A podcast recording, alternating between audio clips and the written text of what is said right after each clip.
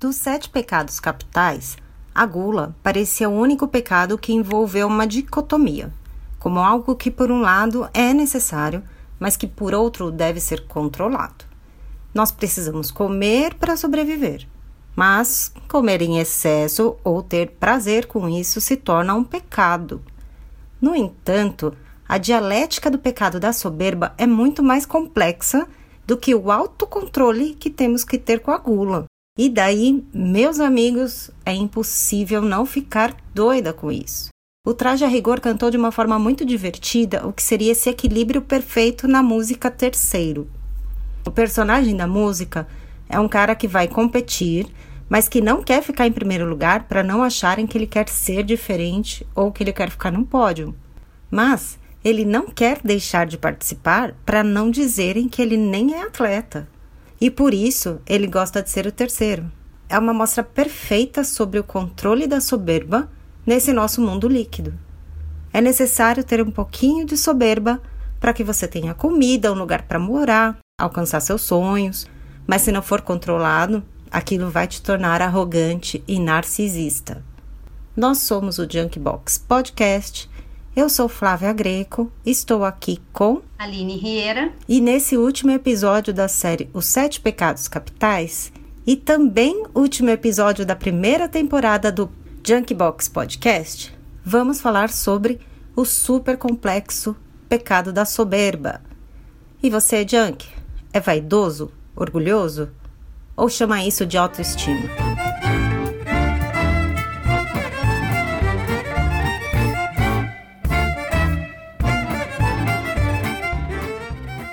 Oi, Nani.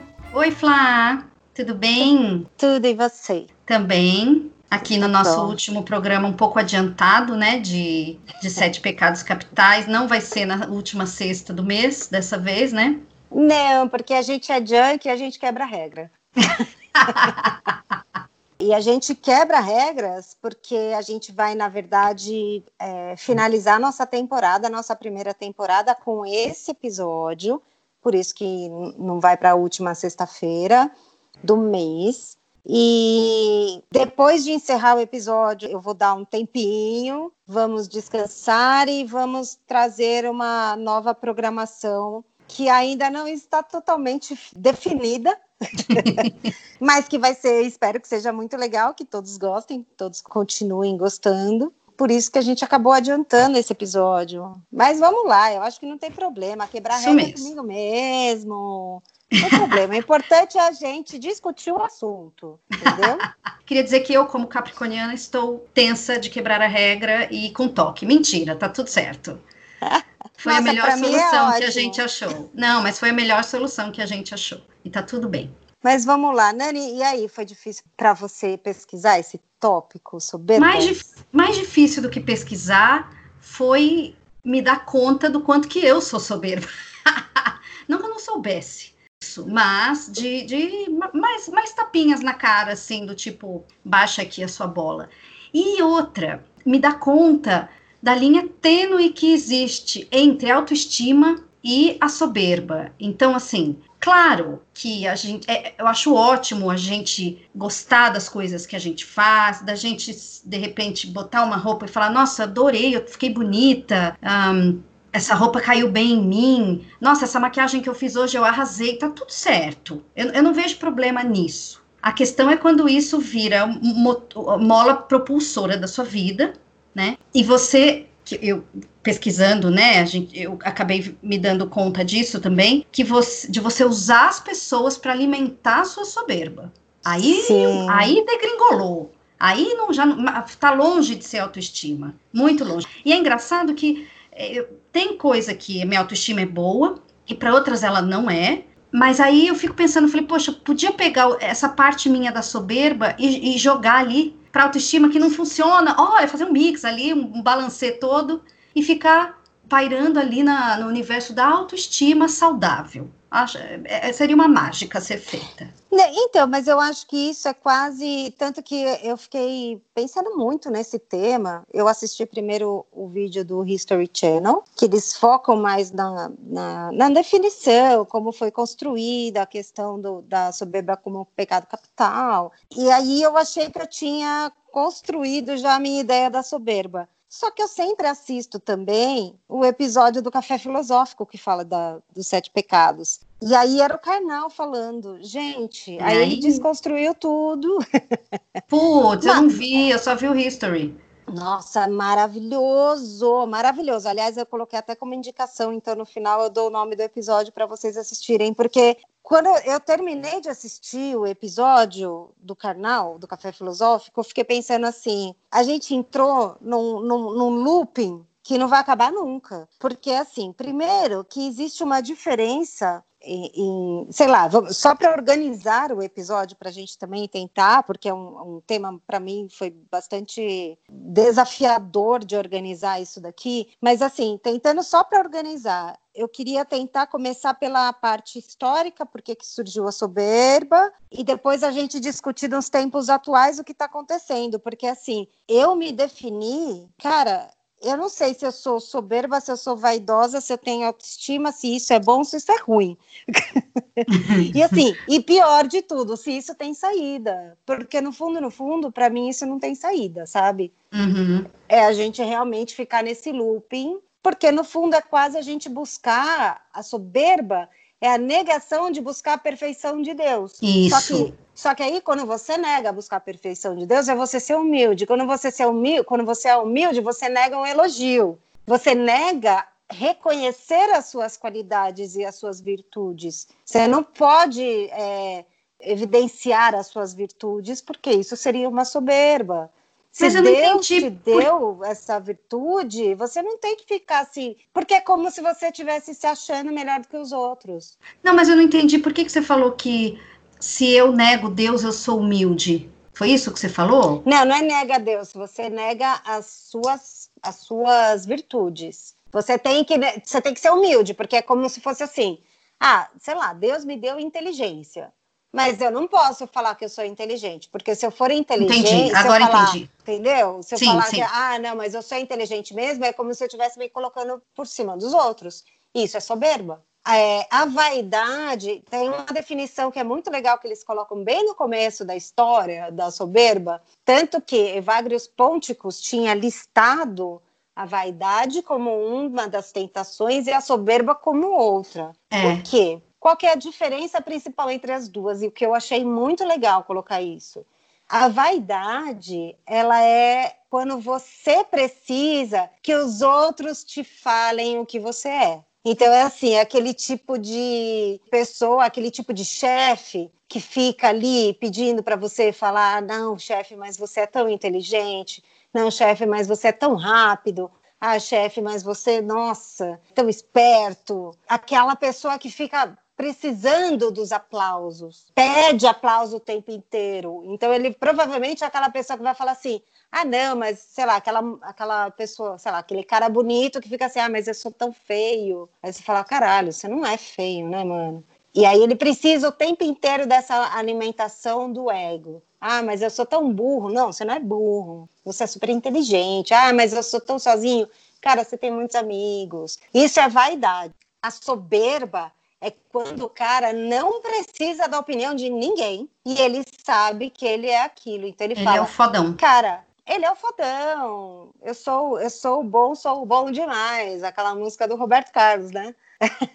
Quando eu apareço, o comentário é, é geral. Ele é o bom, é Ai, o bom. É, eu até modesto. tentei colocar essa música na introdução, mas aí eu achei a música terceiro do traje muito mais cabível, sabe? É muito boa. Porque, caralho, é isso. O cara sacou tudo o que, que é, sabe? Desse mundo líquido, você não poder ser o primeiro, sabe? Só que você também não pode ignorar o esporte, então você vira o terceiro. Achei é, é uma sacada incrível. É. Mas assim, é, então essa é a diferença da soberba para vaidade. O cara soberbo ele não precisa da opinião dos outros e o vaidoso precisa da opinião dos outros. Só que hoje a gente tem essa questão da autoestima. Então assim, vamos lá, do começo.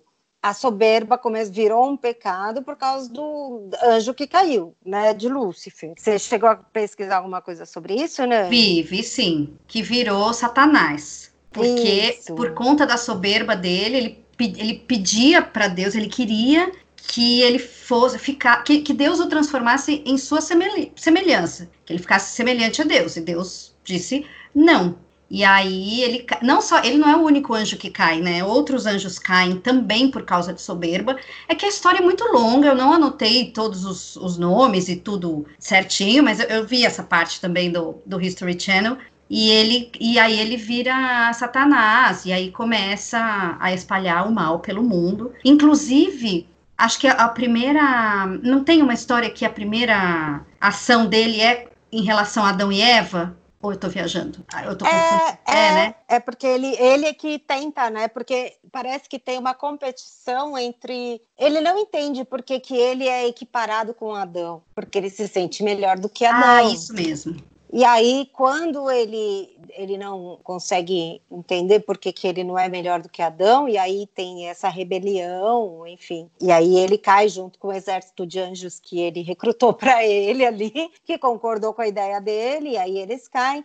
Mas assim, aí o que, que aconteceu? Ele foi na, na, no formato da serpente para tentar Adão, tipo, ah, agora esse filho da puta aqui, que é o negócio da competição, que tem tudo a ver, inclusive, com a inveja. Porque, assim, no uhum. fundo, no fundo, ele queria ser igual a Deus, sim, mas assim, ele não entendia porque que ele era equiparado com o Adão, que para ele era, um, era uma, uma, produção de Deus criada do pó sabe? E ele era uma produção de Deus criada, sei lá do que, da, da, da, mais pura, do mais puro componente, sei lá qual que era, de criação de Deus, entendeu? Uhum. Então ele uhum. falava assim: imagina, esse cara não é, não é, não é equiparável a mim, entendeu? E aí, quando ele foi equiparado, ele falou: agora também vou lá fuder aquele cara. Aí ele foi lá em forma de serpente e tentou. E aí deu certo, porque o Adão era um bosta, a Eva também, né? Eram humanos, não eram bosta, eram humanos, como a gente é, né? E aí caíram na tentação e, e viraram réis mortais, sofrendo todas as consequências de sair do paraíso e se Isso, e a gente geral. tem que pagar até hoje os pecados dele. Ai, que sa deles, do casal. É, é mas é, é, é, o, é o pecado disso, original. Porque é, porque você pensa, a, a, a, se a pessoinha que o que próprio Deus criou cometeu um pecado, cara, como é que ele quer que eu, que tô aqui na, sei lá, 10 milhões de anos depois, não cometa um monte, entendeu? É claro que eu vou cometer. O filho daquele que ele criou matou o irmão, entendeu? Exato. Então, assim. Exato. Então, assim, prova quanto. Assim, essas são as, entre aspas, provas cristãs de que somos muito imperfeitos. Só que, assim, colocar que a gente não pode ser soberbo, que é. Aí, por que, que, a, que a soberba virou pecado? Que, que aí o, o, o Evagrius Ponticus tinha separado vaidade e soberba. O Papa Gregório achou que sete era o número cabalístico, não queria oito, juntou preguiça e assídia. Não, era assídia e. Qual que era o outro? Ah, juntou dois para virar a preguiça e juntou dois para virar a que é a soberba e vaidade para virar soberba e incluiu não, a inveja não fecha, não fecha é porque ele inclui ele incluía a inveja porque não, a inveja não era da lista do Evagrius ah entendi entendi tá tá entendeu então ele entendi. junta assídia e eu não lembro da preguiça e tristeza assídia tá. e, triste, e tristícia e virou preguiça junta soberba e vaidade e vira soberba, e aí ficam seis, e aí ele inclui a, a inveja, a inveja. como sete, é, o sétimo pecado. Então, assim, e ele colocou tudo como soberba. Então, assim, a gente não podia achar que a gente é que, que podemos ser equiparados a Deus. Porque se você não for humilde, a introdução disso tudo é assim: se você não é humilde o suficiente para negar, quase negar as suas virtudes, você está tentando ser melhor do que Deus, você está se colocando melhor do que alguém, que foi o que Lúcifer fez. Se colocou lá melhor do que alguém. E você não é melhor do que ninguém. Somos todos iguais, não sei o que lá. não somos Deus, somos imperfeitos, etc. e tal, e a soberba virou um pecado. Só que assim, a própria igreja é, cometia o pecado da soberba, que inclusive foi o que gerou a criação das religiões protestantes, que foi quando Lutero começou a, a brigar por causa de um papa que juntou muita riqueza, tipo, cara, você não pode ser soberbo, como é que você está juntando riqueza? E aí o Lutero foi lá e, e, organizou uma revolta e eles acabaram virando as religiões protestantes, né? Que os Amish é, são que, os Amish que são que é um grupo de religiosos, não sei, é uma comunidade que vive nos Estados Unidos e que até hoje vive uma cultura extremamente de cultuação a não soberba. Enfim, capítulo à parte aqui, porque é muito legal ver as curiosidades dos Amish. Muito legal, sei lá, do meu ponto de vista. Eu não quero tirar sarro de religião nenhuma, mas que hoje em dia isso não cabe no mundo e eles mesmos sofrem as consequências de viverem nesse mundo, é indiscutível, né? Então, assim, os MX são é, é uma, uma derivação, vai, disso tudo, porque a própria igreja cometia o pecado da soberba. Qual o pecado a igreja não cometia? Não é? não tem. Agora que a gente já falou do sete, né? Estamos falando do último. É só pensar. E não é porque é a igreja, é o ser humano. A igreja é feita de seres humanos, a igreja é feita de homens. E, e, e, é isso, e é isso. E aí o, pa, e, o padre vai lá, ouve a confissão dos fiéis, depois ele próprio se confessa, não sei como, é, como é o ritual dele se confessar, mas ele também se confessa, porque ele é humano e ele tem essa consciência de que ele também peca, embora tente pecar menos pecar, gente, né? Tô falando aqui pecado que é consider... que a Igreja Católica considera como pecado. É, no sentido viver... aqui cristão, né? Mesmo porque Exato. os pecados a gente comentando os sete pecados, eu não sei se ficou claro isso para todo mundo, espero que sim, mesmo porque a gente já está no último episódio. Mas, assim, os sete pecados a gente dá um enfoque cristão do porquê eles foram criados e faz a comparação com que hoje em dia cabe ou não cabe falar sobre Exato. isso. Porque é, o foram conhecimento... criados no século VI por um isso. né? O conhecimento que a gente tem sobre a humanidade, ela é completamente diferente hoje e quando foi criado lá os sete pecados em 600 e pouco, 500 e pouco, sei lá, Isso. século 6, né? É, 500 é, e pouco. É, então assim, é, hoje em dia realmente fica difícil de falar isso. Por isso que eu falo também dos Amish, que é muito curioso, no mínimo para dizer curioso, porque são pessoas que vivem uma cultura de, do ano de 1690, sabe? Meu é santo. esquisitíssimo. Ô Flá, você chegou a ver, lá fui eu buscar a semântica das palavras, né? Para não haver confusão, porque são termos muito próximos, tanto que um consta do significado do outro, assim, é, eles acabam se misturando mas dá para a gente tirar aí a, o que é cada um, né? Porque quando fala em soberba, acaba vindo vaidade, acaba vindo orgulho e arrogância. Eu acho que eu peguei a definição de, dos quatro termos porque eu acho que foram os que mais apareceram, tanto né, né, na minha pesquisa, no, no, vídeo que eu vi e no, nos sites que eu li. Então eu vou peguei no Aurélio, gente. A minha fonte é dicionário Aurélio, tá? Que acho que é o mais clássico que a gente tem mas que também dá para dar uma, um panorama aí do que do que é cada um. Então, a soberba é definida como sentimento de superioridade em relação a outra pessoa, orgulho, altivez, arrogância, presunção. Então, se, eu acho que sempre está tá relacionado ao outro, né? É, é, você se achar melhor que o outro, não é simplesmente você se achar fodão. Sim. A, a soberba tem isso, tem esse nariz empinado, tem esse eu sou melhor que você né? Pedro Calabres, meu bem, que fala que a gente naturalmente sempre vai se comparar com o outro. Ai, que inferno essa comparação. E aí, é. fazendo, aliás, mais uma, uma vírgula na tua fala, Karnal fala que a gente sempre sim se compara com o outro e quando a gente se acha, se acha superior, a gente é soberbo. E quando a gente se acha inferior, a gente inveja.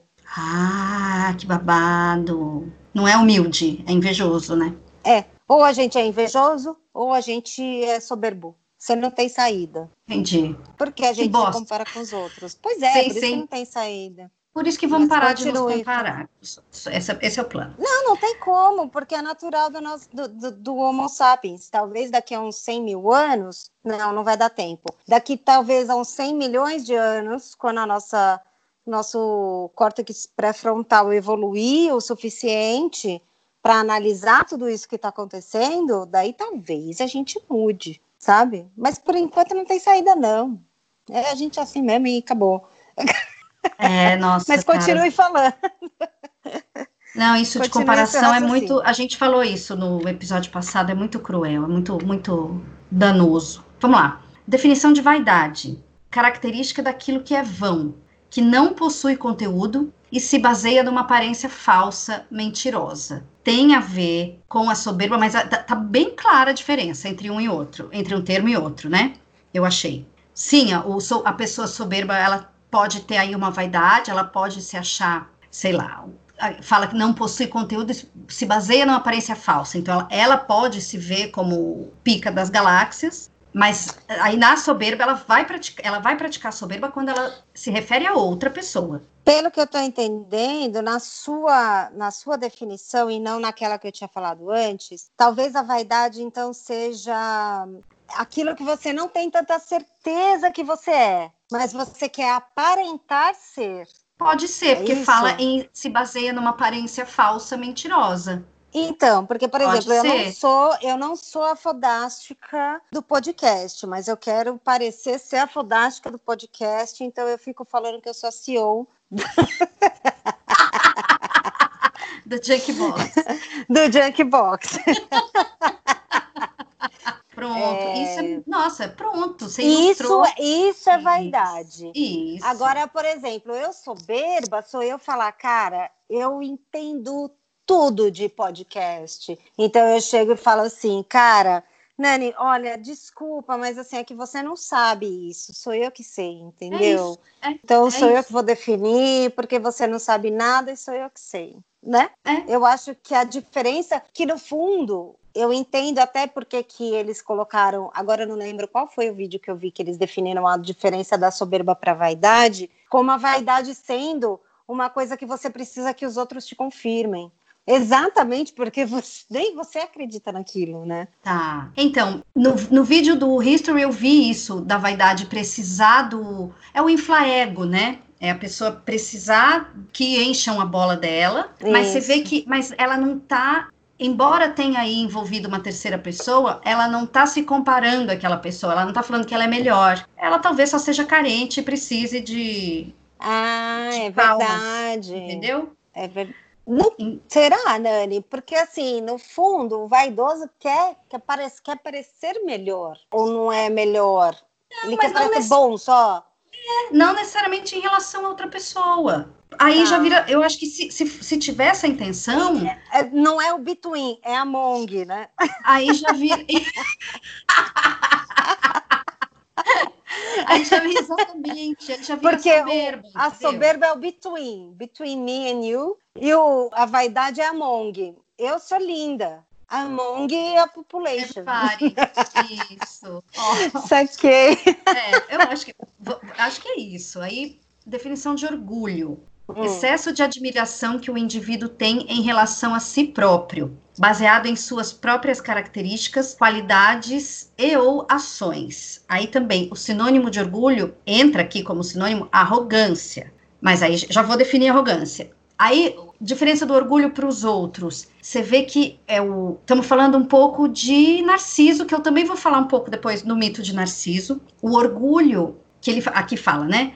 Admiração que o indivíduo tem a ele a si próprio, baseado em suas próprias características. Então, em teoria, não está falando aqui, a vaidade está falando de aparência falsa. Tá. Não. Tô tentando... O orgulho é real. É, exatamente. Entendi. Exatamente. Segundo Aurélio. Aí ele fala também que o orgulho é arrogância. Vamos ver o que, que ele traz como arrogância. Prepotência. Atitude de quem se sente superior aos demais. Ó, aí a soberba entrou. Concorda? Quase um sinônimo de soberba aqui. Que se sente superior aos demais, ou da pessoa que. É, atitude da pessoa que assume um comportamento prepotente desprezando os outros. Porque tanto que é, um dos sinônimos de soberba que o dicionário traz é arrogância. Achei bem parecida a definição dos dois termos. E o orgulho. É que você ainda não deu definição de arrogância, né? Tem, é essa que eu li agora. Ou é essa? Não, tá. Então você é. já deu a definição de todos. Não ficou claro para mim qual é a diferença entre orgulho, arrogância e soberba. Arrogância e soberba estão relacionados a uma terceira pessoa. É você se sentir superior ao outro. Tá. É você se sentir. E orgulho. O tá, entendi. O orgulho é só você achar que você é, é foda você. nisso. Isso. Nossa, olha que lindo esse desenho que eu fiz. Tá. Pronto. Coisa tá. que essa frase, por exemplo, jamais sairia da minha boca, pois não sei desenhar. Só um exemplo. seria mais ou menos o equivalente, o que seria o equivalente à autoestima? O orgulho? Sim. Isso. Sim, eu acho. Eu acho. Sem, então, aí, sem ser uma coisa doentia como, como é retratada no mito de Narciso, né? Tô aqui falando isso. Um orgulho. Nossa, adorei esse texto que eu escrevi. Gente, tá tudo bem eu achar isso, né? Fiquei orgulhosa do meu trabalho, da minha pesquisa. É diferente de eu falar, nossa, esse meu texto tá foda, tá muito melhor que o seu. Ai, não, né? É soberba, é uma, uma arrogância sem fim. E aí eu fui pesquisar, porque vendo o vídeo do History me lembrou do mito de Narciso. Sim. E eu não vi até o fim, confesso, então eu nem sei se eles tocam no assunto, mas se tocam, não assisti, eu fui procurar depois. Tá. Eu não vi o vídeo inteiro. Eu queria contar um pouco do, do, da história do mito, mas em cada site que eu entrei tinha uma narrativa. Aí eu falei, gente, eu não sei qual é a certa, não tenho aqui. Cria, cria a sua, não tem problema. Então, é. é a, história... a gente é junk, Dani, é, não, tem problema. É que eu sou, como eu sou um pouco jornalista, não, é de ser jornalista e querer falar a fonte, querer ter uma fonte certa e não só da ah, minha cabeça. Mas tudo bem. Entendi. É uma mistura de fontes aqui, inclusive a minha cabeça. Entendi. Que é a história, é a história do rapaz que se apaixona pela própria figura e aí, uma das histórias que eu li é que ele vai, se, ele vai beber água num, num lago, e quando ele está se agachando para descer né, a cabeça, e eu fazendo o gesto, pena que vocês não veem, gente, que é só áudio. eu estou agachando aqui eu, também. Eu posso publicar isso no Instagram, não tem problema. Bom, quando ele está se agachando para beber a água do, do lago, ele é flechado por Eros, então ele nesse momento ele olha para o lago, tá o reflexo dele e ele se apaixona imediatamente por aquele reflexo, sem saber que é dele mesmo. Ah, por quê? Ele, é, como é que era a história? Aí vou misturar com a outra história que eu, que eu, que eu li, vejam, não sei se faz sentido. é. dias, dias antes dele nascer, os pais do, do Narciso resolveram consultar um oráculo chamado Tiresias, para saber qual seria o destino do menino. E a revelação do oráculo foi que ele teria uma vida longa, contanto que nunca visse seu próprio rosto. Ah, Aí, é verdade. É, ver, é verdade, eu estava lá, né? Não, brincadeira. Mas eu ouvi o Karnal, eu também dou a fonte. Eu ouvi o Karnal falando isso, que ele não podia olhar a sua própria imagem. E aí isso. ele viu a sua própria imagem refletida depois de um lago, né? Isso, agora. Ah, mas eu não história... sabia dessa parte que era por isso, porque o oráculo falou que ele é. não podia olhar para a sua própria imagem. Isso falou para os pais dele. Aí essa história da flecha do Eros vem de outra fonte. Então assim, tô, tô juntando as duas histórias, mas eu sei que é isso. O resumo é que é um, um rapaz que se apaixona pela própria imagem. Ah, então, a, a história continua dizendo que, encantado pela sua própria beleza, Narciso se deita num banco ali próximo ao, ao lago, ao rio, e definha olhando-se na água e se embelezando. Depois da sua morte, Afrodite o transformou numa flor chamada Narciso. Tem uma flor, né? Tem uma planta chamada Narciso. Ah, é? Não sabia não. É. Aí, eu fui pesquisar, é, de, nessa linha de pesquisa, me apareceu Freud, Freud, Sigmund Sim. Freud, que diz que, porque assim, a psicologia clínica acabou se apropriando do nome do Narciso para denominar a, a condição na qual o indivíduo se vê sexualmente atraído pelo próprio corpo. E aí o Freud separou o fenômeno em duas instâncias: o narcisismo primário e o secundário. Uma explicação hum. rápida do que é cada um. Tá. No primário, crianças e jovens acreditam ser superiores e investem toda sua libido em si mesmas. Entretanto, com o passar do tempo, essa libido é di dirigida para fora, para outros objetos que não o próprio indivíduo. No narcisismo secundário, após a libido ser projetada para fora, os indivíduos a direcionam de volta para si, o que resulta em adultos deslocados da sociedade que não possuem capacidade de amar e de ser amados. Ou seja, psicopatas. Estamos hum. aqui falando sobre uma característica de psicopatas, independentemente do grau da psicopatia da pessoa, mas é exatamente isso, elas não possuem a capacidade de amar e de ser amados. Elas são deslocadas da sociedade e direcionam a libido para si mesma. É exatamente como é a definição de um cycle. Sim. Achei sim. incrível, adoro. Que é, que é muito o que o Karnal fala no Café Filosófico, da, do ponto de vista da sociedade, a partir do momento que a gente começou a olhar o indivíduo. Então, assim, é, que o Bauman coloca como a, o mundo líquido, né? Uhum. A, nossa, a nossa sociedade líquida. Isso. Que é isso, a partir do momento que a gente começa a se olhar, fica inviável eu não ter esse tipo de ponto de vista. Porque se eu começo a olhar para mim, automaticamente eu vou me comparar com os outros. Tanto que assim, ele, o canal até cita alguns quadros que são que ele, eu não sei se é uma característica de pintura, enfim, mas que são quadros vanitas, porque assim são, são quadros com uma imagem de caveira no meio de livros, no meio de relógios e outras coisas, e sempre tem uma caveirinha no meio, que é antigamente sempre a morte sempre fez parte da, da vida. Ela não era um negócio a ser negado. Esses quadros vanitas colocava isso, era o, momento, o tempo inteiro a gente lembrar que a gente morre. Então, eu não fico ali me vangloriando das coisas que eu faço, eu simplesmente vivo sabendo que eu vou morrer. E hoje a gente está exatamente no oposto disso, porque quando a gente começa a vivenciar muito essa questão do eu, o eu não quer morrer, o eu quer viver para continuar levando as suas qualidades para o mundo. Tipo, uhum. como eu uhum. posso contribuir para o mundo? E tem tudo isso, e aí o eu não quer morrer. E a gente começa a negar essa, essa, esse lado da morte. Ele fala bastante sobre isso, e não só da negação da morte, que são esses quadros vanitas, mas o quanto eu paro realmente de olhar o mundo como ele é.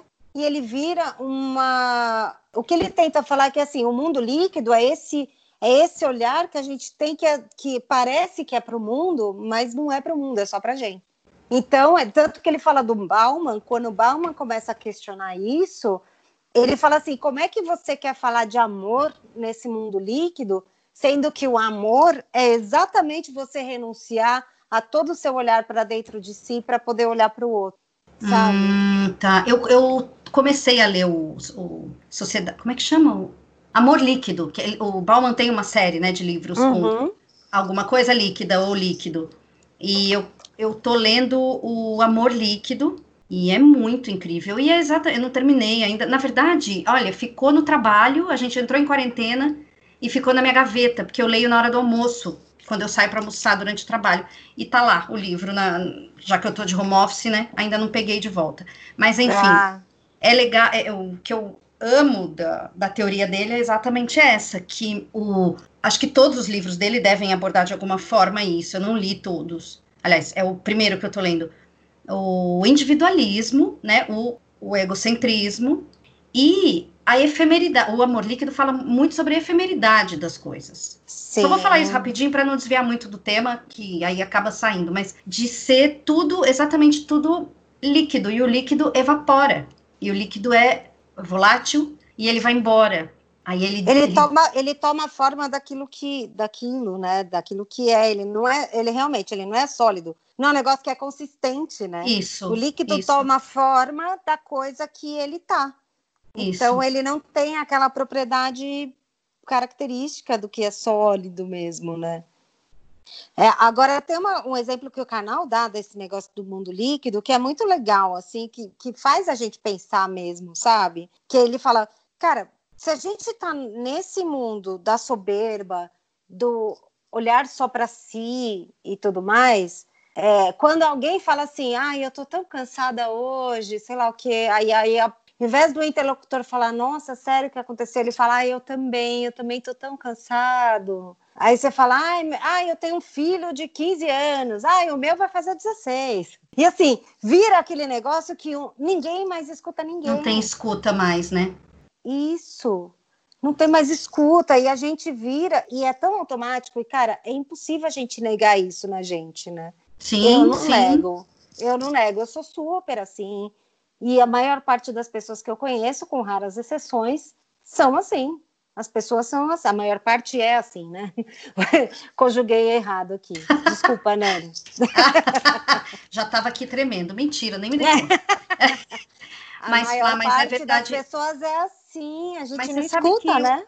Eu, eu reparo que, obviamente, que eu faço, devo fazer isso involuntariamente, sem, ter, sem perceber, mas eu sei que eu uso esse recurso muitas vezes de propósito porque é quando eu não tô afim de chororô, de ouvir chororô alheio, de gente que não é tão próxima, né? De, sei lá, conhecido, ou alguém que eu sei que faz drama constantemente, de alguém que eu sei que vai ficar ali, ó oh, céus, ó oh, vida, não tenho a menor paciência de, de uhum. dar pra gente assim, aí eu faço. E é assim, mas é premeditado mesmo. Nossa, dormi tão mal essa noite, eu também tive insônia e ó, mudo de assunto. É. Mas eu sei que eu faço isso sem ser premeditado. Ah, mas, por exemplo, claro quando, é, quando é com uma pessoa conhecida, desconhecida, vamos supor, você faz isso? Depende do meu momento, se eu, tô, se eu vou estar tá afim de doar meu tempo para ouvir essa pessoa desconhecida.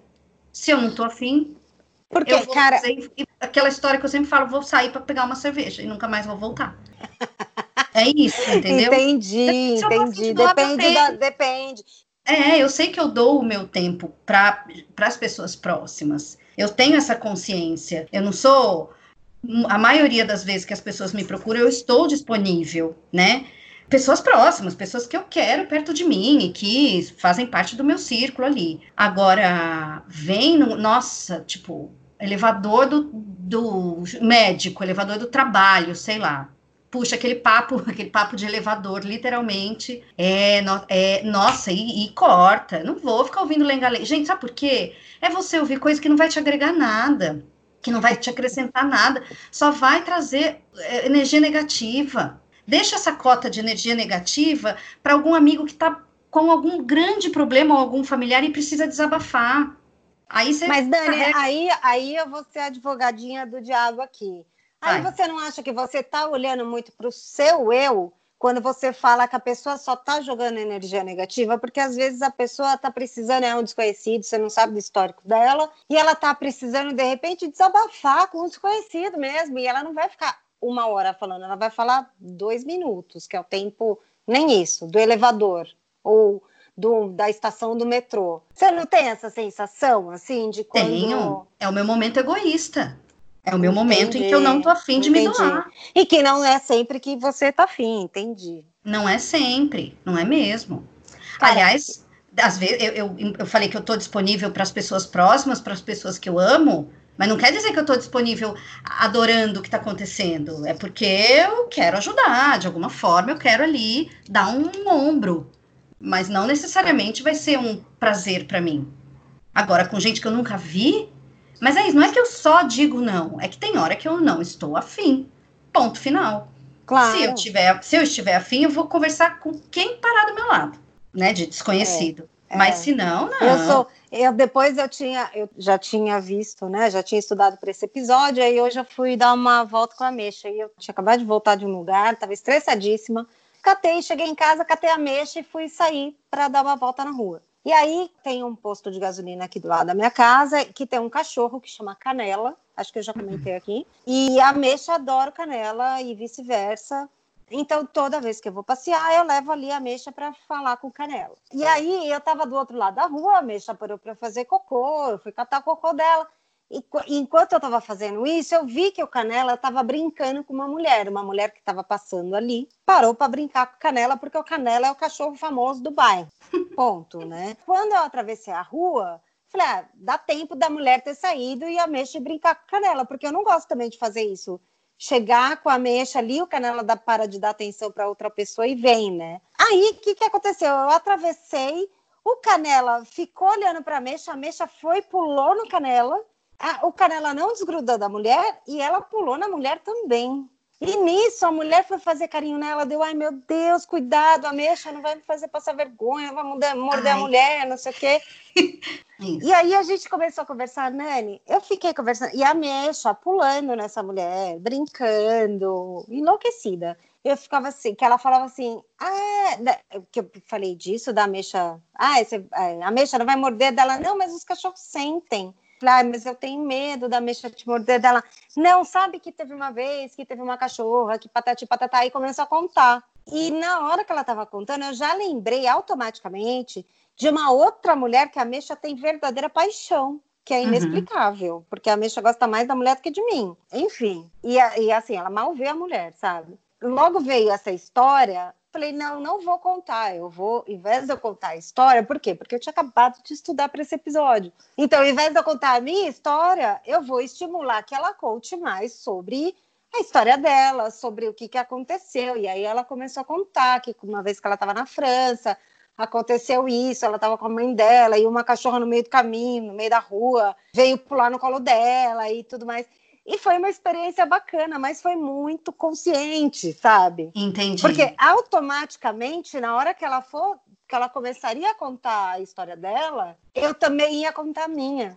Aham. Que, é, e, que, isso, é, mas isso é, isso é normal em conversa também, vai. Claro, claro que é. Né? A gente é assim. É. Eu só tive, mas isso que eu tô falando. Foi uma consciência que eu tive, tipo, tá, tudo bem, eu posso também contar a minha história. Mas primeiro, vamos ouvir o que ela tem para dizer, uhum, sabe? Uhum. E assim, é um exercício. Para mim, é um exercício mesmo, porque eu não costumo fazer isso.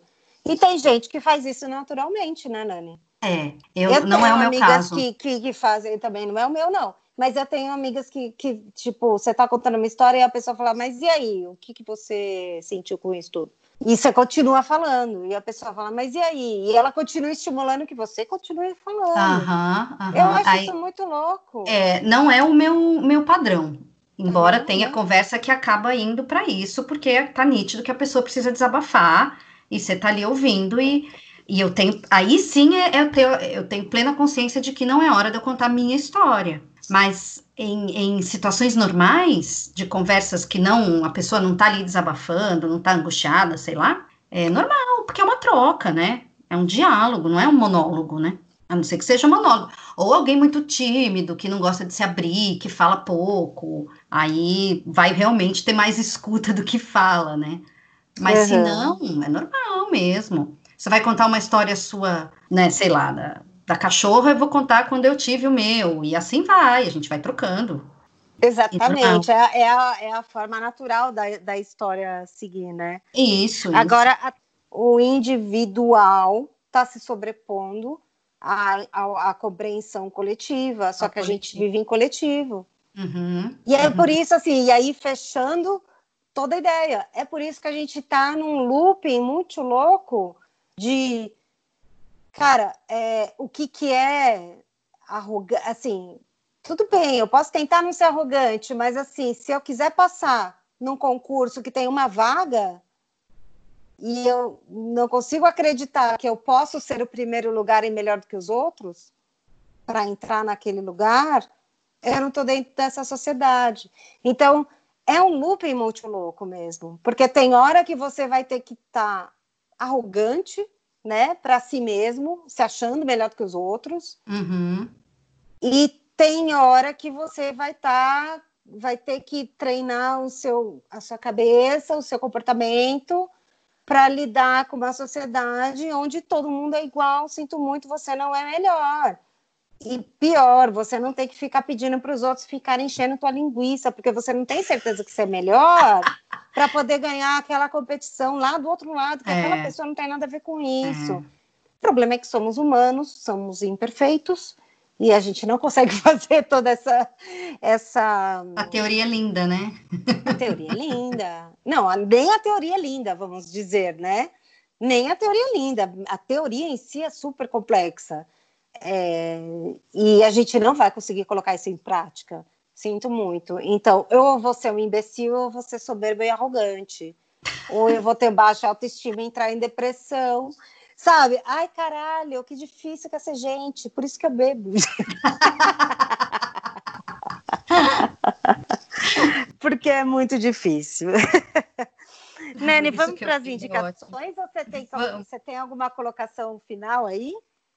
Não, eu acho que você fechou bem. E essa comparação, essa relação né, que o Karnal fez do, do, do Bauman com a soberba, que você resumiu, resumiu aí ao longo do programa, foi eu vou acabar assistindo o Café Filosófico, que eu não via antes do, do programa, mas eu vou ver, porque realmente faz tanto sentido, né? E eu gosto muito do Karnal, então eu vou, vou acabar vendo, mas você arrasou. Ele, é ah, eu gosto dele também, gente. É. O canal, olha. É, às vezes eu acho ele bem arrogante, inclusive. Mas é isso, não tem problema, porque de vez em quando ele provavelmente vai ser mesmo. Sim. É isso, não tem problema. Mas uhum. eu gosto muito, no geral, 90% das coisas que ele fala, eu falo, caralho, mano, é isso aí. Aplausos, é. ele merece, é, por tá. mais que seja. por mais que seja que eu esteja me comparando, não tem problema. Não, é, é mas aí vamos, é só não tentar não fazer autor e obra uma coisa só, né? São coisas distintas. Autor Sim, é uma coisa, obra claro, é outra, e a obra dele claro. é incrível. Então, se o cara é arrogante constantemente, não estou falando dele, estou falando um, um, um puta, um, né? é, um puta artista, sei lá. É ele que lide, ele que lute com a arrogância dele. Agora, se o que ele escreve é bárbaro e o que ele pinta é eterno, é isso, é a obra dele e a gente vai aplaudir essa obra, né? Nossa, e esse papo tem tanto, tem tantos desdobramentos, né? Porque a gente nem chegou a comentar sobre rede social nesses termos, né? Porque Nossa, hoje né? rede social é. é pura, pura, pura soberba e vaidade. Isso, isso. Exibição. E é complexo, né? Exibição do, do corpo, da vida perfeita, né? Do, da roupa nova e assim vai. É. Bom, indicação, você falou. É. Eu vou indicar. Adivinha, se tivesse. Aí o livro. Só que agora, detalhe, eu descobri que eu não li esse. Ah, mentira. Mas eu vou indicar mesmo. eu Indica, porque assim. se você leu 90% da série. então, eu tô contando que é um livro legal, enfim, um livro como, como todos os outros da série, um livro gostoso de ler. Se chama O Voo da Rainha. O autor é Tomás Eloy Martínez, ele é um jornalista e escritor argentino. Gente, eu falei coleção, é da coleção Plenos Pecados, da editora Objetiva, que não é mais publicada, mas que você acha em sebos. And alguns, é, alguns livros tem também em e-book. E uma, um resumo rápido que eu peguei na internet, pois não li, é a crônica de um crime e de uma pátria. Fiel ao estilo ficção não ficção, o autor concebeu uma história que atravessa de 1997 a 2001 uma metáfora do que acontece na República do Prata, ou seja, se passa na Argentina, né? Ele é um autor, ele é um escritor argentino. É isso, gente. Estou indicando para mim também, já que eu não li. Vou ver se eu acho Muito um bom. sebo. É, porque essa coleção é demais, é gostosa demais de ler. E você, Flá? A minha indicação, então, vai ser o vídeo do canal do Café Filosófico. Ah, o vídeo chama Orgulho, O Orgulho de Cada Dia. Então, do canal. Procura lá no YouTube. Realmente, assim, vale muito a pena se tem um dos vídeos de, dos sete pecados. Aliás, toda essa coleção, eles também têm nesse canal do Café Filosófico, eles têm todos os sete pecados capitais. Tem, tem dois que eu me apaixonei, o outro eu esqueci até o nome do homem que eu me apaixonei lá. Eu cheguei a citar né, no episódio, mas não lembro mais. Mas assim, tem os dois, três que eu me apaixonei pelo vídeo, assim, se, se a gente realmente se insere dentro daquilo que o cara tá falando. Esse vídeo é um deles porque a gente consegue se reconhecer na fala do cara, sabe? E o Karnal já tem essa habilidade, né? Um cara muito habilidoso de falar. Então, Sim. esse é um, um, uma das minhas indicações. E a segunda indicação que eu não poderia deixar de fazer, já que a minha cara é uma animação, a nova onda do Imperador, que eu não sei se eu já indiquei em algum momento, pode ser que eu já tenha indicado.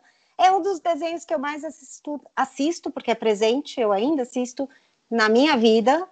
É, eu gosto de colocar para dormir. Eu sei de cor as falas, eu sei de cor as músicas. E é quase como uma criança, sabe? Tipo, coloca aquela musiquinha. Eu já dá um soninho. é quase colocar uma criança para dormir e colocar esse desenho para mim. E a história do Cusco, é, que é da nova onda do imperador, é um imperador que é mega arrogante, é mega soberbo, e só enxerga a si mesmo, mesmo ele se acha o, o, o último do biscoito. Ah. E aí a ah. jornada dele na história é ele entender que ele precisa dos outros. E é Ai, muito legal. Você sabe que eu não vi esse filme, né? Ah, mentira! Juro! Não acredito. Bota ali no YouTube, porque no YouTube tem. Dez anos que você fala desse filme e eu nunca vi, gente. Preciso ver é demais. É um desenho que não envolve historinha de amor, não é nada disso.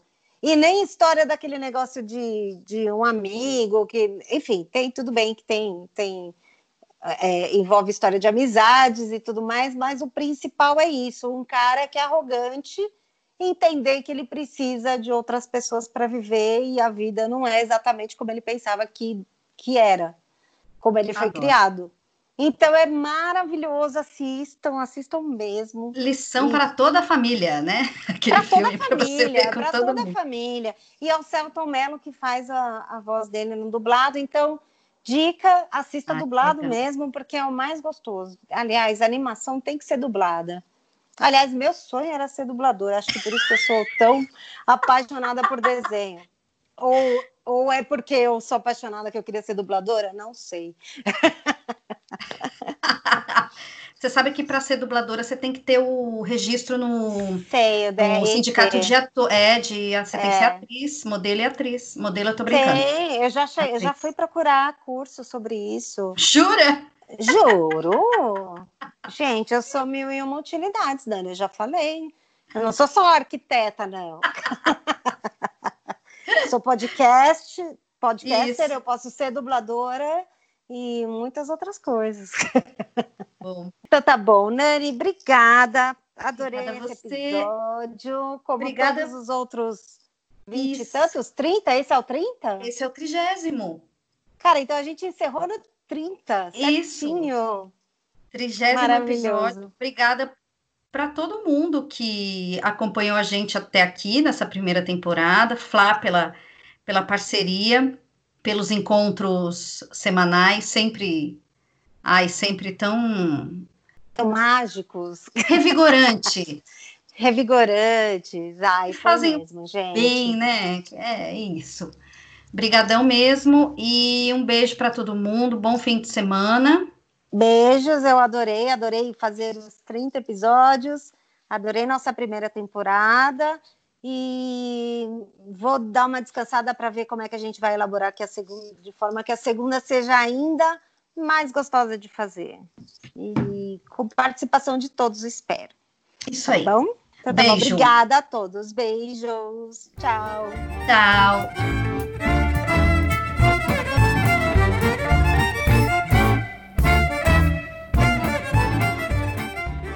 Nós somos o Junkbox Podcast. Estamos no Instagram, Facebook e Twitter como junkboxpod.